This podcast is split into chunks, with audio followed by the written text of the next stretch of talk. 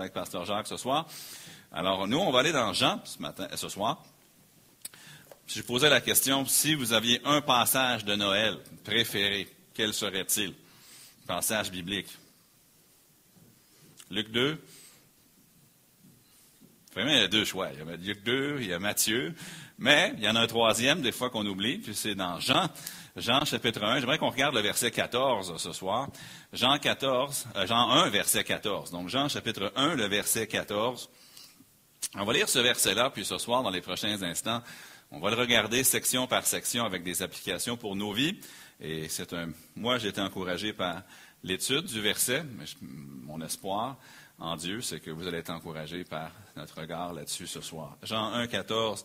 Et la parole a été faite chair.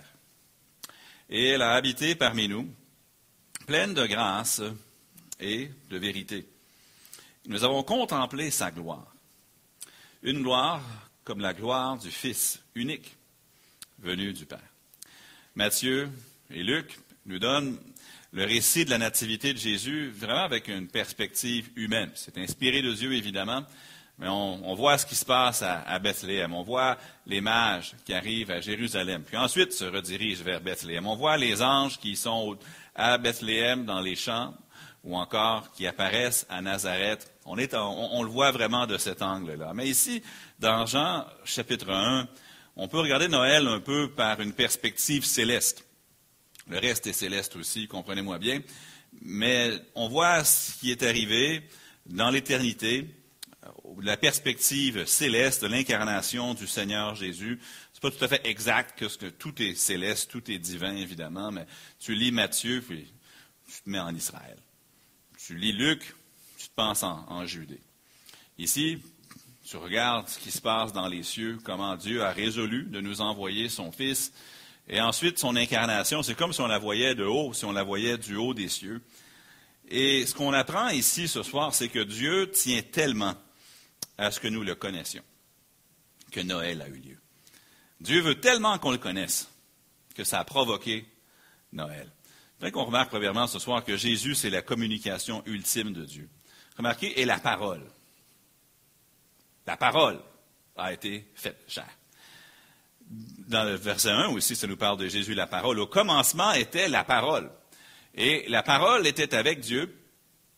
Et la parole était Dieu. Des fois, les gens vont dire des choses comme Ah, la Bible ne dit nulle part que Jésus est Dieu. Juste hier, quelqu'un m'a montré une vidéo sur YouTube, m'a envoyé quelque chose où il y avait un apologiste musulman qui disait que Ah, nulle part dans la Bible est-ce que ça dit que Jésus est Dieu? Ben, ça le dit à plusieurs places y inclut ici, mais c'est parce qu'ils ne comprennent pas que quand ça dit la parole, qu'est-ce que ça veut dire exactement?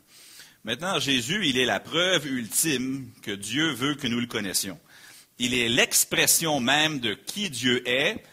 Aussi, il est l'expression de ce que Dieu veut et aussi de ce que Dieu veut nous dire. Et oui, Dieu nous a donné sa parole, la Bible, c'est vrai. Mais ceux qui cherchent à lire la Bible pour trouver autre chose que Jésus ne connaissent pas Dieu. Il existe plein de gens qui vont dire que ce livre-là va vous enseigner beaucoup sur comment bien gagner votre vie. C'est peut-être vrai qu'il y a des principes pour la carrière, mais ce n'est pas pour ça que la Bible a été écrite. Il y a des gens qui vont dire, ah, c'est pour donner des bons conseils de vie. Et c'est vrai, il y a des bons conseils de vie d'un couvert à l'autre. Mais ce n'est pas pour ça, nécessairement, avant toute chose, que la Bible a été écrite. Certains aiment lire la Bible pour trouver des pépites de sagesse qu'ils peuvent appliquer au travail, pour appliquer leur avancement, pour appliquer pour autre chose. Mais ceux qui lisent la Bible sans aboutir à Jésus perdent le message que Dieu a pour nous.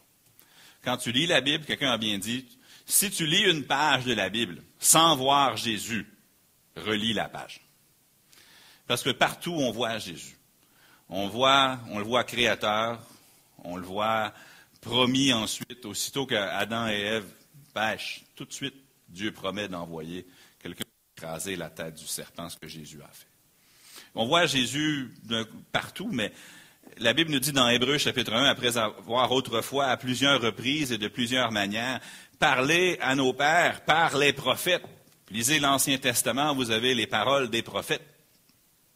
Dieu, dans ces derniers temps, nous a parlé par le Fils. Maintenant, il nous a pas seulement parlé parce que le Fils a dit, mais il nous a aussi parlé par qui le Fils est et par la venue même du Fils, par son incarnation, pas seulement par les mots qui parfois sont écrits en rouge là dans certaines Bibles, mais il s'est dit qu'il a, établi héritier de toutes choses et par lequel il a aussi créé le monde. Dans Jean 1, ici, il est appelé la parole, qui est la traduction d'un mot en grec, logos, L-O-G-O-S, le logos. Puis aujourd'hui, ce logos, c'est un terme que beaucoup de gens peinent peut-être à comprendre. Mais les premiers lecteurs de Jean, qui étaient juifs ou grecs, auraient très bien compris de quoi Jean parlait ici. Mais ce qui est intéressant, c'est que les juifs, puis les Grecs l'auraient compris un peu différemment. Mais pour les Juifs, ce mot, le logos, ou la parole en français, ça parlait de la personnification ultime de la révélation de Dieu. Parce que pour eux, ils avaient raison, c'était très difficile, voire impossible, de séparer Dieu de sa parole. Parce que Dieu est dans sa parole. Ce qui fait que c'est sa parole, c'est qu'elle vient de lui. Mais, mais Dieu existe et nous savons qu'il existe parce qu'il s'est exprimé. Donc, comment séparer l'idée de Dieu de l'idée de la parole de Dieu? Pour eux, c'était une extension l'un de l'autre. L'un est dans l'autre. Dieu est dans sa parole et la parole est en Dieu. Par exemple, dans Psaume 33, 6, les cieux ont été faits par la parole de l'Éternel. Mais qui a donné cette parole? Ben, L'Éternel. C'est la parole de l'Éternel. Où veux-tu différencier l'Éternel de sa parole? Parce que sans sa parole, on ne le connaît pas. Et toute leur armée, par le souffle, de sa bouche. Pour les Grecs, eux, c'était dans leur culture. Quand on parlait d'un logos à un grec, du logos, c'était pour eux le pont entre le monde, le monde invisible et le monde matériel. Pour eux, c'était un Dieu qui se manifeste dans le monde visible. C'est ça le logos. C'est que le Dieu qu'on ne pourrait jamais atteindre vient là où nous sommes. C'est le Dieu qui choisit de se révéler, de s'exprimer. dans un cas comme dans l'autre, lorsqu'on voit que Jésus est appelé la parole ou le logos, ça nous indique quelque chose. Ça nous indique que Dieu a pris les grands moyens pour que nous le connaissions. Il a pris les grands moyens en s'incarnant, en étant placé dans une crèche, étant incarné, afin que nous le connaissions. Dieu a pris les grands moyens pour que ce qui nous était inaccessible devienne maintenant accessible.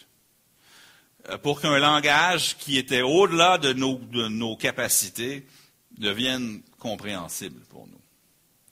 Pour qu'un Dieu qui est indescriptible devienne personnel. Maintenant, je me posais cette question, et je vous invite à vous la poser.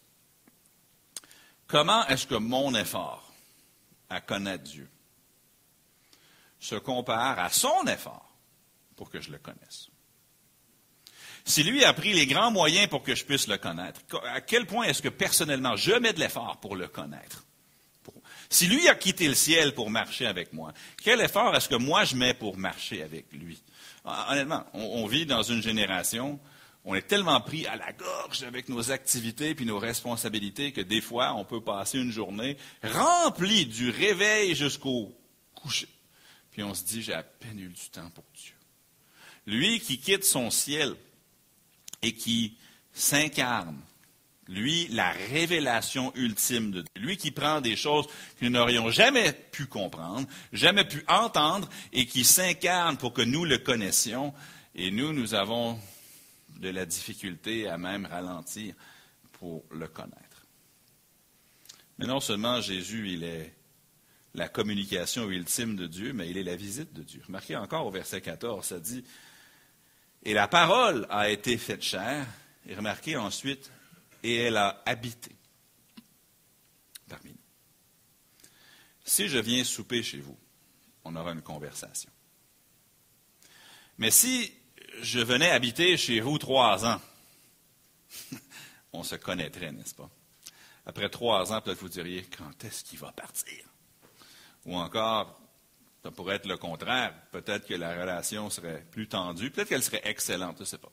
L'idée est que si quelqu'un vient chez vous et demeure chez vous, c'est pour être connu. Ce n'est pas pour se cacher, c'est pour se révéler. C'est une évidence. Vous savez, il y a vraiment deux seules raisons pour lesquelles quelqu'un viendrait résider chez vous. Un, ce serait par nécessité. ou la deuxième, ce serait par un désir de relation. Quand on allait en Europe, chez ma, en Suède, chez ma mère, on restait chez ma grand-mère. Généralement parlant, c'était notre, notre point d'ancrage pendant notre voyage. On allait chez d'autres gens, mais on, restait surtout chez mes grands-parents. Pourquoi? À cause d'une relation. Ma mère voulait que je puisse apprendre à connaître mes grands-parents. On restait là pendant deux semaines, trois semaines. Pourquoi? Parce qu'à cause d'une relation. Maintenant, des fois, peut-être vous avez resté chez quelqu'un, c'était parce que vous aviez besoin d'un toit. Vous aviez besoin d'un endroit où loger, un endroit où résider. Et peut-être déjà des gens qui sont venus chez vous, qui vous ont sollicité parce qu'ils avaient besoin d'un endroit où passer la nuit ou passer le week-end. C'était par nécessité. Mais vous avez tous reçu des gens chez vous, ou on a reçu des gens chez nous, qui ne sont pas venus par nécessité, mais qui sont venus par désir de passer du temps avec nous. Tu passes une semaine, même deux jours, et qu'est-ce qui arrive, c'est qu'on apprend à se connaître. Est-ce que Jésus avait besoin d'un lieu où résider? Est-ce qu'il avait besoin de l'hospitalité de l'humanité? Est-ce que Jésus était en crise de logement, cherchait un toit? Clairement pas. Dans 2 Corinthiens 8, 9, ça nous dit, car vous connaissez la grâce de notre Seigneur Jésus-Christ, qui pour vous s'est fait pauvre, de riche qu'il était, afin que, par sa pauvreté, vous fussiez enrichis. Si un millionnaire me disait, Éric, je voudrais venir chez toi, je sais que ce n'est pas parce qu'il a besoin d'être chez moi. Je sais, que ce n'est pas parce qu'il sera plus confortable chez moi qu'au Ritz-Carlton, un bel hôtel en ville. C'est parce qu'il y a quelque chose qu'il veut. S'il vient chez moi, passe du temps chez moi, alors qu'il pourrait se permettre autre chose, c'est clairement parce qu'il y a une certaine relation avec moi qu'il cherche, qu'il désire. Jésus n'est pas simplement en besoin de logis, mais il est venu sur terre puis il est devenu un enseignant qui était sans logis, un rabbin, un enseignant, avec ses disciples.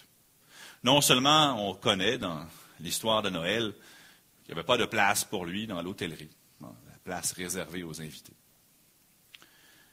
Mais pendant son ministère terrestre, il n'avait pas de résidence à lui non plus. En parlant à un homme, un jour, il a dit dans Luc 9, 58, Les renards ont des tanières, et les oiseaux du ciel ont des nids, mais le Fils de l'homme n'a pas un lieu où il puisse poser sa tête.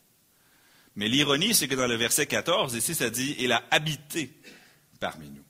Le verbe grec skenao, qui veut dire s'établir pour un temps, ou dresser une tente. Si vous allez faire du camping, vous dressez une tente, c'est le verbe ici. C'est un verbe qui signifie généralement quelque chose de temporaire, mais une résidence. Combien d'entre nous ferions un voyage missionnaire quelque part sans même réserver une maison? Ou un hôtel ou un Airbnb ou quelque chose? Personne n'irait en disant, je veux tellement leur communiquer de l'amour là-bas. Je veux tellement transformer leur communauté. Je veux tellement leur donner espoir. Je veux tellement leur parler de Jésus. Je veux tellement leur procurer la paix que je suis prêt à coucher dans la rue s'il le faut. Je n'ai jamais rencontré un missionnaire comme ça. Tous, et avec raison, prient qu'on puisse trouver une maison, qu'on puisse trouver un logement. Puis ils ont, raison, ils ont une famille à loger.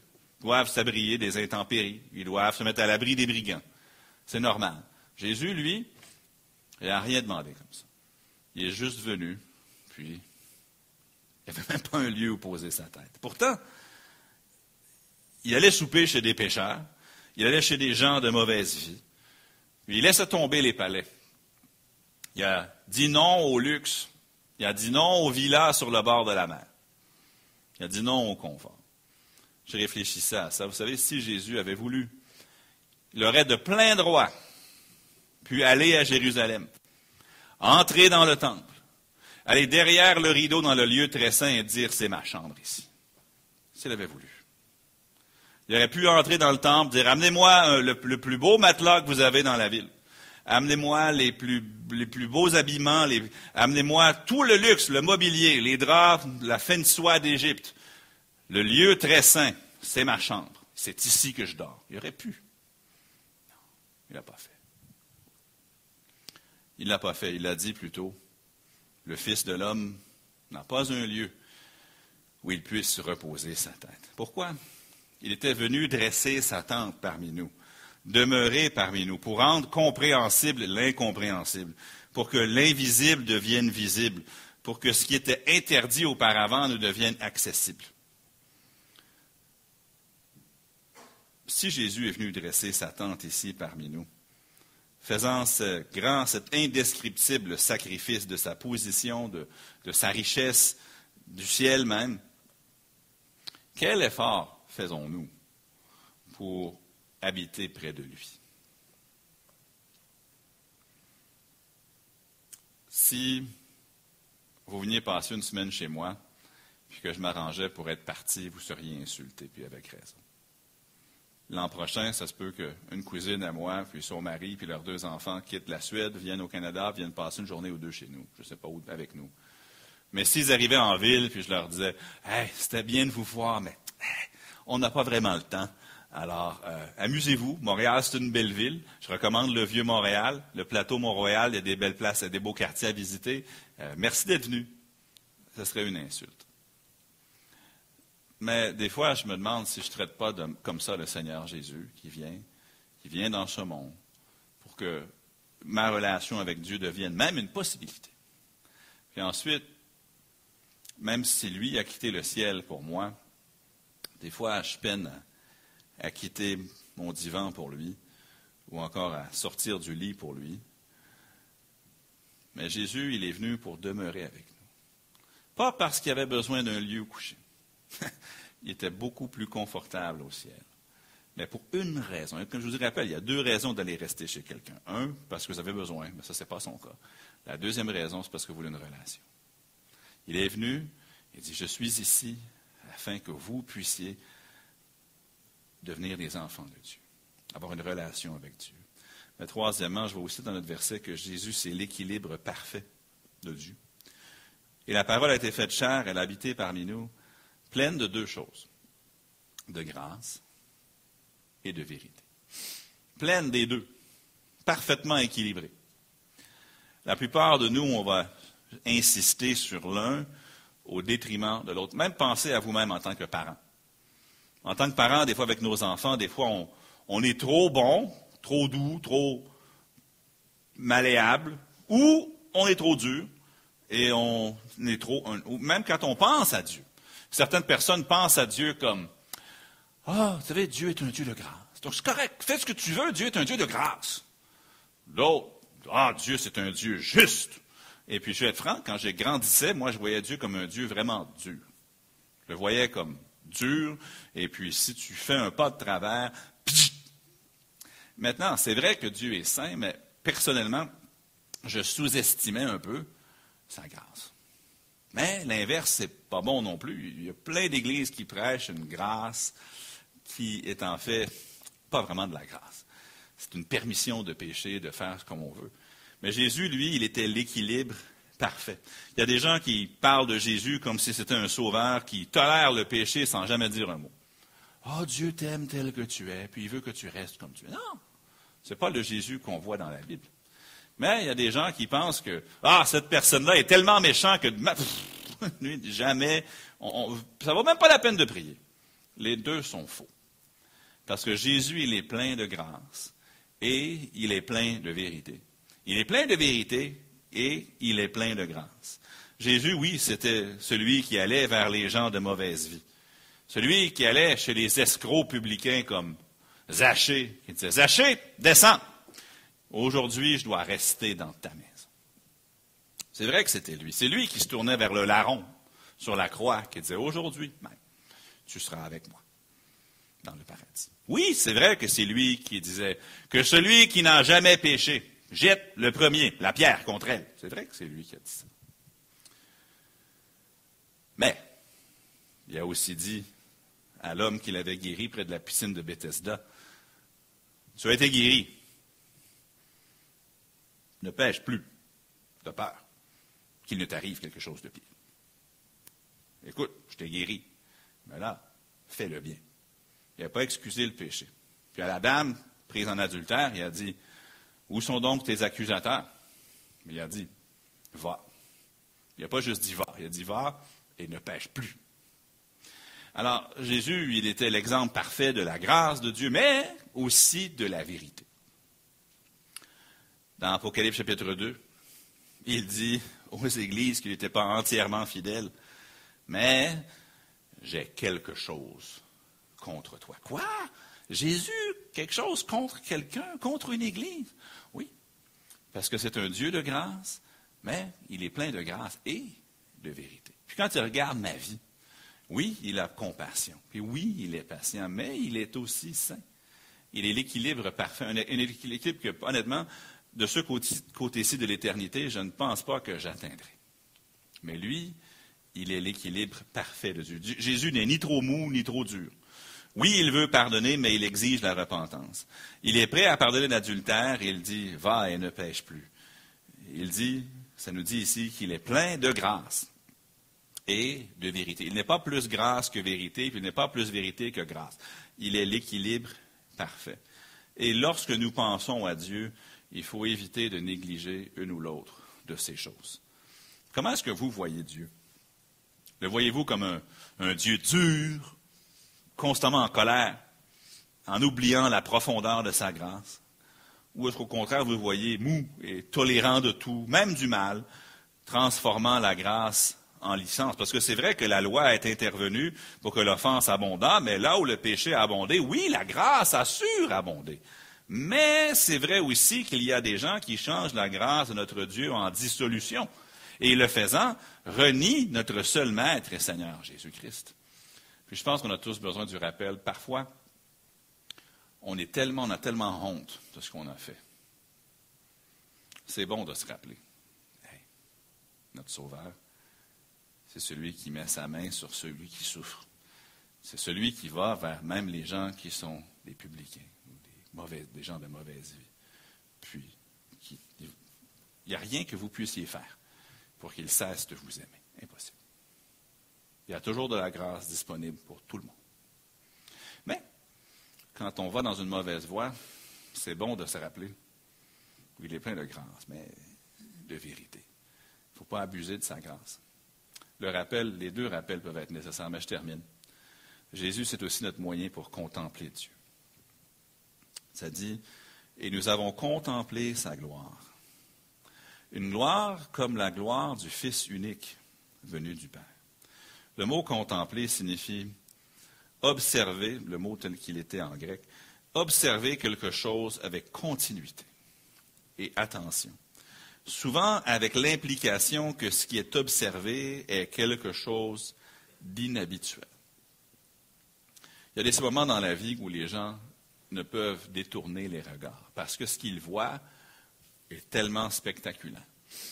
Parfois, ça peut être un événement aux Olympiques, les gens voient un athlète d'exception, puis le stade au complet se lève et acclame, et tout le monde fixe cet individu parce que ce qu'ils voient devant eux, ils savent que c'est un record ou un moment historique, c'est quelque chose d'exceptionnel. Pour d'autres, ça peut être quelque chose dans la création de Dieu, un coucher de soleil qui est tellement magnifique qu'on s'installe sur le bord de la rivière, puis on ne fait que regarder. D'autres, c'est une éclipse lunaire. C'est tellement rare qu'on voit ça, que les gens vont tout faire pour voir l'éclipse. Quelque chose d'autre qui les captive. Les touristes marchent dans le vieux Montréal, puis peut voir un acrobate sur un unicycle en train de jongler, puis faire quelque chose d'autre, puis c'est comme, wow, wow. Puis les gens regardent, puis ils fixent la, personne parce que ce qu'ils voient, c'est spectaculaire, puis c'est inhabituel. Mais plus que ça.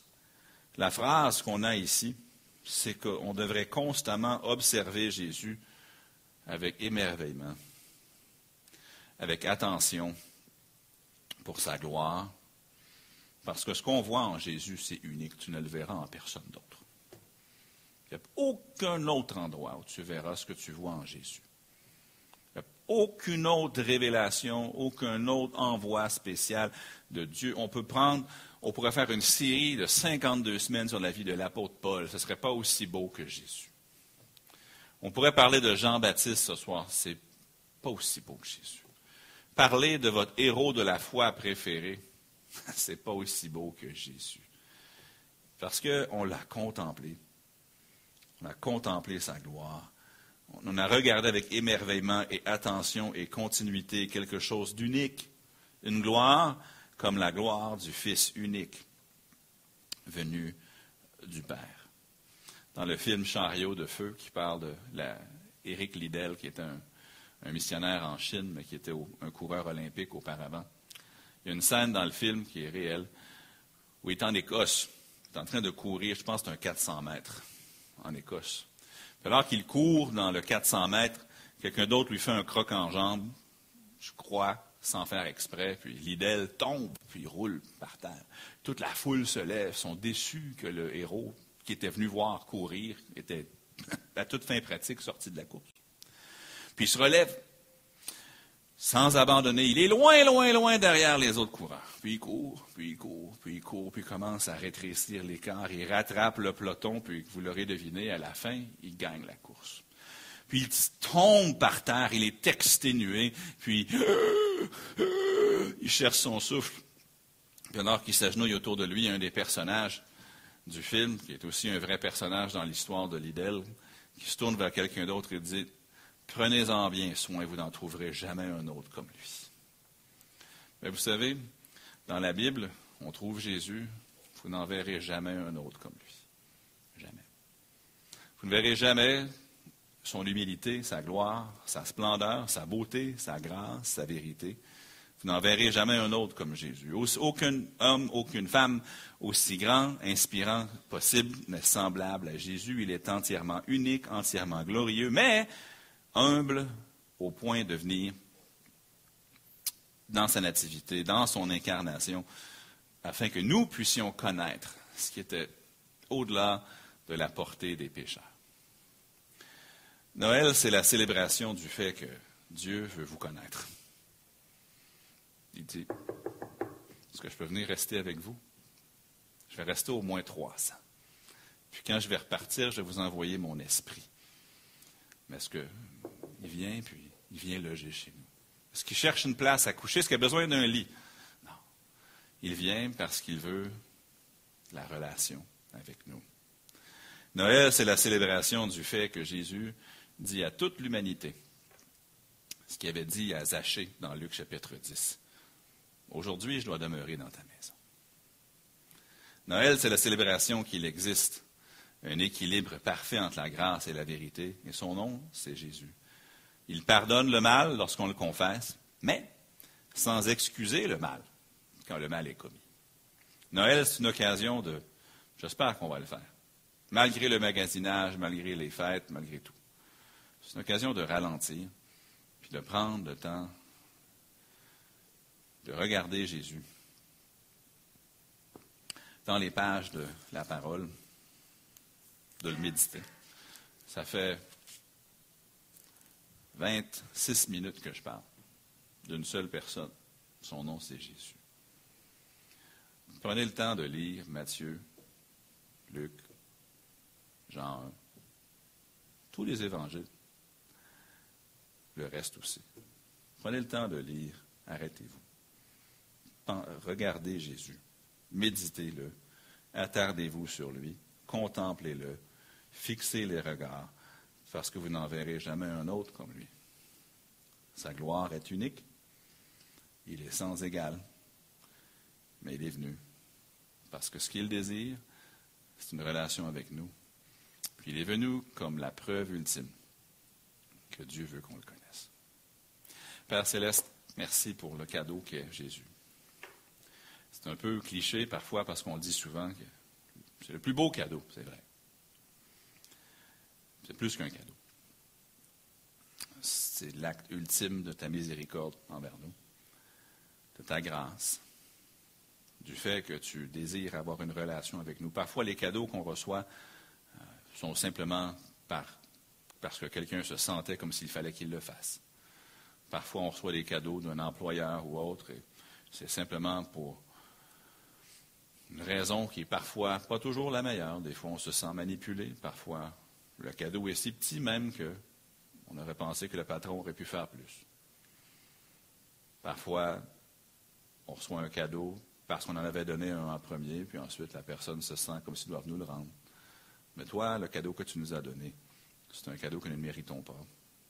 Un cadeau que nous ne pourrions jamais te rendre. Un cadeau qui nous manifeste ta grâce, ta bonté ton cœur. Et ton désir profond d'être en relation avec nous. Puis aide-nous à, dans la mesure de notre possible, à ce que ce soit réciproque. Nous ne pourrons jamais faire ce que tu as fait. Nous ne pourrons jamais imiter ton sacrifice entièrement. Mais toi qui as fait ce grand effort pour habiter parmi nous, puis pour nous connaître, pour qu'on te connaisse, aide-nous maintenant à faire l'effort, à mettre à, de côté le temps et le désir, de mettre en œuvre le désir, de passer du temps avec toi, de te connaître.